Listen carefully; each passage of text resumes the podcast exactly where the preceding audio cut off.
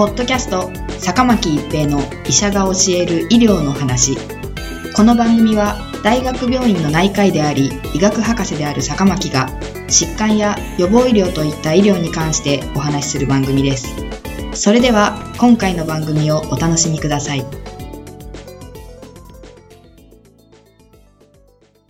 皆さんこんにちは、坂巻一平です。ポッドキャスト、坂巻一平の医者が教える医療の話。今回は発熱性高中級減少症とカテーテル関連血流感染です。発熱性高中級減少症、フェブライルニュートロペニア、FN は、高中級数500パーマイクロリットル未満、もしくは高中級数1000パーマイクロリットル未満で、48時間以内に500パーマイクロリットル未満になると予想される状態で、液感温37.5度 C 以上と定義されます。通常は白血球数のおよそ50%が高中級であるため、白血球数1000パーマイクロリットルで、高中級が50%であれば、高中級数は500パーマイクロリットルとなります。FN は主に抗がん剤による化学療法の影響で骨髄抑制があり、高中級が減少した状態です。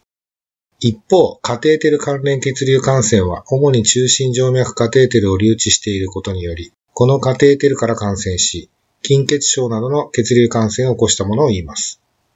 日常診療において FN を発症した患者さんに中心静脈カテーテルが留置されていることはしばしば経験します。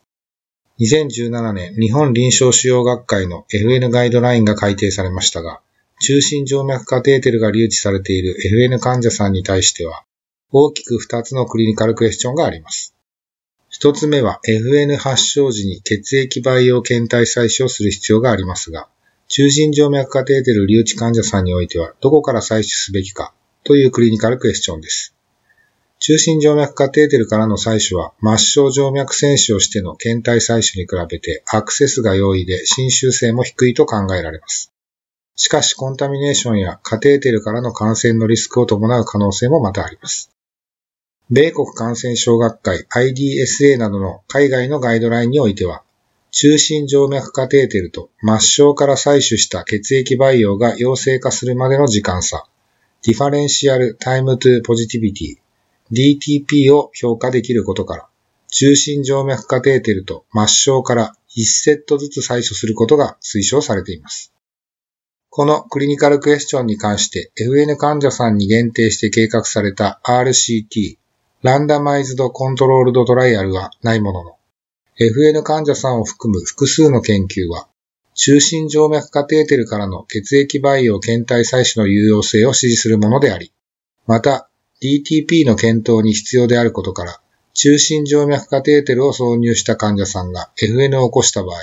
中心静脈カテーテルと末梢から同時に1セットずつの検体採取が推奨されます。もう一つのクリニカルクエスチョンは、中心静脈カテーテルを挿入された患者さんが FN を発症した場合、中心静脈カテーテルは抜去すべきかというものです。FN 患者さんにおいては感染層が不明なことも多く、どのような場合にカテーテルを抜去すべきかは議論の分かれるところです。特に近年ではご高齢の方に対する化学療法が一般的になり、中心静脈カテーテルを抜去すると末梢カテーテルが留置できないなどの理由があり、特にポートが留置されている方においては、抜去の決断はより困難になっています。このクリニカルクエスチョンに関する FN 患者さんを対象とした信頼できる研究はありませんが、複数の研究において、カテーテル関連血流感染においては、早期の抜去と予後に関連が認められています。抜去の判断は減塩菌によりなされるとされ、黄色ブドウ球菌、バチラス、また、カンジダ等の心筋などによるカテーテル関連血流感染では、カテーテルの抜去が推奨されていますが、表皮ブドウ球菌に代表されるコアグラーゼ陰性ブドウ球菌に関しては、カテーテルを温存できるとされています。ただし、一部のコアグラーゼ陰性ブドウ球菌では、感染性心内膜炎などの致死的疾患の原因になることがあり、早期の抜去を要します。